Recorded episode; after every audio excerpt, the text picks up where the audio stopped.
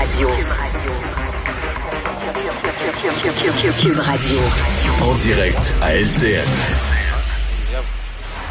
C'est le moment de retrouver à Cube Radio Mario Dumont. Euh, Mario, c'est la rentrée aujourd'hui dans plusieurs écoles. On a senti beaucoup de fébrilité, mais on a l'impression, parce que on veut tellement tout prévoir, on apporte des précisions à tout, qu'on finit par semer la confusion.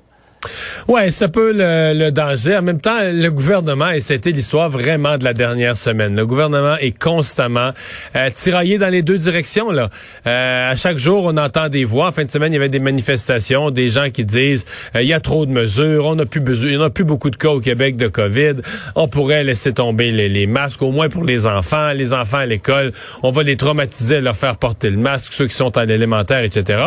Et de l'autre côté, aujourd'hui, je voyais un sondage de l'Alliance des professeurs etc.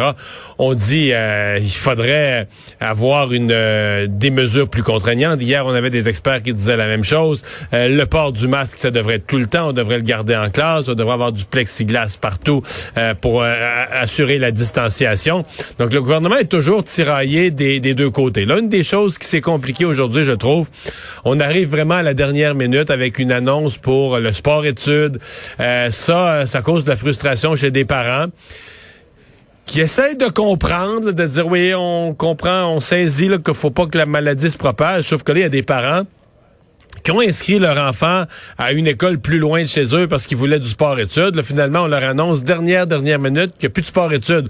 Je dis, là, mon enfant va faire tout ce transport en scolaire-là pour aller dans une école pour rien. Donc, il, y en a, il y en a plus qu'une des zones de tension. Ben, espérons que, bon, là, c'est les premiers jours de la rentrée. Espérons que tout ça va, va, va s'il n'y a pas trop une grosse deuxième vague, peut-être qu'on pourra euh, relâcher un peu, reprendre des activités comme le sport-études, puis tout ça va prendre son cours. Oui.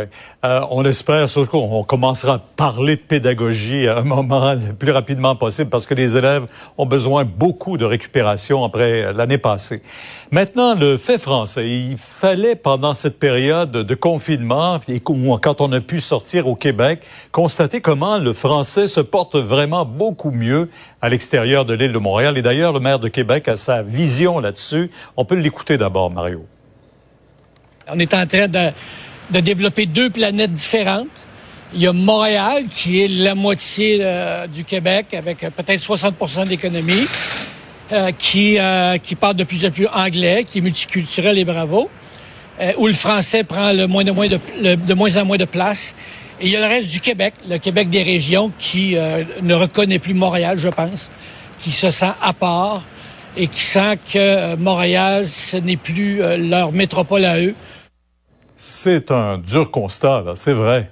Un dur constat, mais que je partage, que je partage de plus en plus. Ah, c'est la réalité. Ouais. Oh. Et, là, et là, le défi, euh, le défi pour le gouvernement euh, de M. Legault, c'est de s'appuyer donc sur une volonté du Québec, des banlieues, de, de la capitale, des régions, où là, on veut que le visage français de Montréal revienne, mais d'imposer finalement à Montréal ça. Et là, de voir comment on peut naviguer, comment on peut convaincre les Montréalais francophones que qu'ils ont une responsabilité, que le français est important à Montréal, parce que évidemment à Montréal, t'as as la communauté anglophone. On peut pas demander à la communauté anglophone de elle, elle a des droits historiques, puis personne veut, tout le monde veut garder la communauté anglophone puis ses institutions. C'est pour ça qu'il est en jeu. Mais le visage français de Montréal, c'est à la fois de nouveaux arrivants qui, pour certains, adoptent le français, pour d'autres peu, pour d'autres pas pantoute, euh, qui vivent totalement en anglais, euh, et des francophones qui de plus en plus, euh, bon, se disent, bah, c'est plus pratique. Tout, le monde le comprend l'anglais, on va, parler anglais, ou qui voient pas l'importance, ou qui disent, bah, tu sais, euh, le français, c'est le débat sur le français, c'est vieux, c'est dépassé, c'est des anciennes, c'était un mode dans l'ancien temps. Alors là, la CAQ a tout un travail pour convaincre Montréal, les francophones montréalais, de l'importance, parce que moi, mes sources me disent que la réforme du français, la réforme de la loi 101, là, qu'amène, qu'amène bientôt Simon Jolin Barrette, ça va aller fort, puis ça va aller loin. Et, tant mieux si c'est le cas. Là. Oui, on suivra ça avec beaucoup d'intérêt. Vous avez euh, accueilli ce matin le nouveau chef euh, conservateur qui veut vraiment se rapprocher du Québec. Ouais, euh, trois constats sur Erin O'Toole. D'abord, je trouve qu'il est, c'est, mais là on compare évidemment avec Andrew Scheer. ouais, son français est correct. Ben c'est un des constats. Deuxièmement, mais il faut qu'il améliore quand même. Il, il est pas du niveau de faire un débat des chefs encore.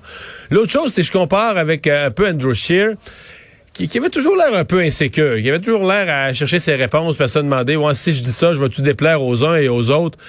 Moi, je trouve que Renaud Toul parle avec un certain aplomb. C'est-à-dire, euh, ça tombe, c'est ça que je pense, c'est ça que je suis. Comme un gars qui, qui, qui, est bien dans sa peau, qui est solide avec ses positions. Et, ça, c'est de bon augure. Et effectivement, le troisième constat, c'est que il n'est vraiment, vraiment pas hésitant à parler du Québec. Euh, J'espère qu'il va dire la même chose quand il va aller en dehors du Québec à propos du Québec, mais ramène le concept des deux peuples fondateurs. Moi, ça me fait du bien, ça me fait chaud au cœur. On n'a pas entendu ça depuis longtemps. Un politicien à Ottawa qui, ah oui, qui parle des peuples fondateurs, qui parle de la nation québécoise et qui veut rencontrer M. Legault le premier. Et ça a l'air que ça va se faire la semaine prochaine. Donc, euh, je suis obligé de donner une, très bonne note de passage là, pour ces, ces premiers jours. C'est vrai, c'est toujours facile les premiers jours. Il n'y a pas encore eu un caucus, puis il n'y a pas encore eu des chicanes dans son parti, puis il y a un paquet d'affaires qu'il n'a pas encore vécu. Mais disons que c'est... C'est la vie politique, Mario. Oui, oui, mais là, pour lui, disons que c'est plutôt bien parti. Bon, on aura l'occasion d'y revenir certainement. Merci beaucoup. Au revoir. Alors voilà, euh, Vincent, alors ce soir... Euh, ben écoute, il y a des... qu'on surveille qu'est-ce qu'on surveille pas? Ben, c'est ça, il y a des changements de programme. Vous, vous rappelez que ceux qui suivent les euh, séries éliminatoires, ben pas de match de la LNH ce soir, tout est annulé. Euh, bon, à la suite de ce qui se passe aux États-Unis, donc euh, relié aux manifestations à Kenosha, on a vu la NBA qui a annulé ses matchs hier. Il y a eu des, des matchs au soccer, au baseball également. Alors la LNH, il y a eu des discussions un peu toute la journée là. ultimement, c'est les joueurs, qui ont fait pression. Là, Effectivement, c'est ce que Gary Bettman a dit, là, que la décision de jouer ou pas revenait aux joueurs. Alors ça a été pris aujourd'hui, ça a été confirmé tantôt. Et vous rappelez que c'est le discours ce soir euh, où Donald Trump va accepter d'être euh, officiellement candidat euh, pour un deuxième mandat de, président et quand même des, intervenants intéressants ce soir à la dernière journée de la convention républicaine. On aura bon l'ancien maire de, de, New York, Rudolph Giuliani, également Dana White donc, le grand patron des, de, la UFC. Euh, de la UFC qui va aller parler euh, ce soir. Alors, euh, bon, on verrait pas ça dans d'autres partis, mais au Parti républicain, il sera là ce soir. En direct de l'Octogone. Merci Vincent, merci à vous d'avoir été là. On se retrouve demain, 15h30.